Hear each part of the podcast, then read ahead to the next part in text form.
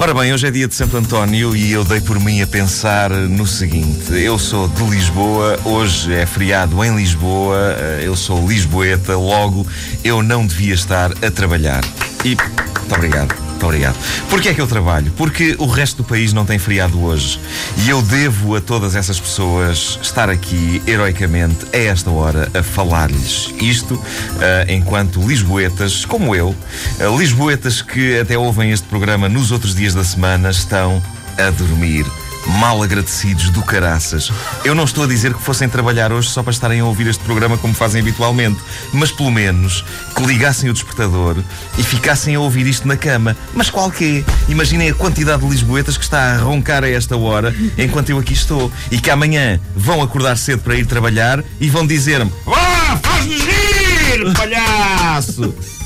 Como se eu não tivesse estado aqui hoje enquanto eles davam mais uma voltinha nas respectivas camas no silêncio dos seus quartos.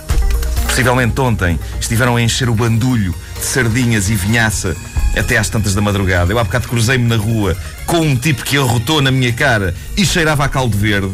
Caldo verde, senhoras e senhores. Eu estava a sair de casa, ele ia claramente ia deitar-se. Bandalho. Pá. Se sardinhas era pior. Bandalho. Sim.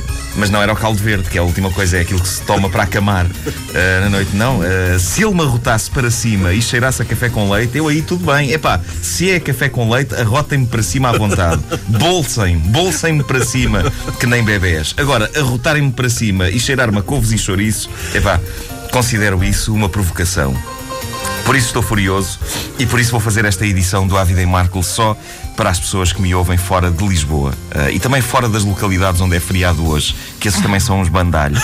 bandalhos, porcos. Uh, e e porquê é que eu vou fazer isto uh, para as pessoas que me ouvem em sítios onde não é feriado hoje? Porque essas pessoas são as maiores, são as maiores. Pelo menos até chegar o feriado de São João, em que certamente me irei insurgir contra as pessoas do Porto. Mas uh, até lá, toda a gente, todas as regiões do país são as maiores. Ao contrário de Lisboa. Eu hoje vou dizer mal de Lisboa. Sobretudo a quem nunca veio aqui à cidade. Alguém que está aí desse lado que nunca tenha vindo cá, epá, não vale a pena. Não há nada especial. Nada especial. Esta cidade para já é conhecida como Cidade das Sete Colinas, o que é um nome todo poético e todo pipi, mais não sei o que. Ai, assim, ai, a Cidade das Sete Colinas. Na prática, o que é que isto significa? Significa que sobem horrores nesta cidade. Sério, se esta cidade se esta cidade é feita de colinas, é suposto haver as partes que é descer, mas onde é que elas estão? Não, eu quando ando a pé em Lisboa, eu tenho a sensação que só subo, mais nada, só subo. É claro que eu podia atribuir a culpa disto à minha falta de exercício, mas não, eu atribuo-a a Lisboa, a cidade que dorme. A culpa de tudo é de Lisboa e dos lisboetas. Um dos acontecimentos históricos desta cidade qual é? É um tipo que ficou entalado numa porta. Ora, isto não se encontra em mais lado nenhum. E não é preciso olharmos para as histórias das várias cidades do mundo. Não precisamos eh, de sair daqui do país para que não encontremos rigorosamente mais nenhuma história envolvendo pessoas entaladas numa porta. Ok.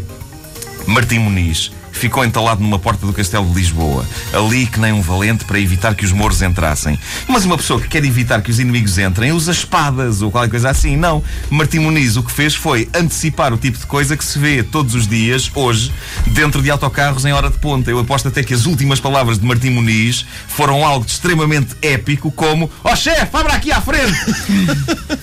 Temos também o padrão dos descobrimentos, mas já alguém analisou bem o conceito daquela estátua? Hã? É uma data de descobridores clássicos portugueses a quererem passar uns à frente dos outros histéricos para verem o quê? A trafaria e cacilhas. Pá, os tipos que deram novos mundos ao mundo estão ali a saltar por cima uns dos outros para ver a cova da piedade.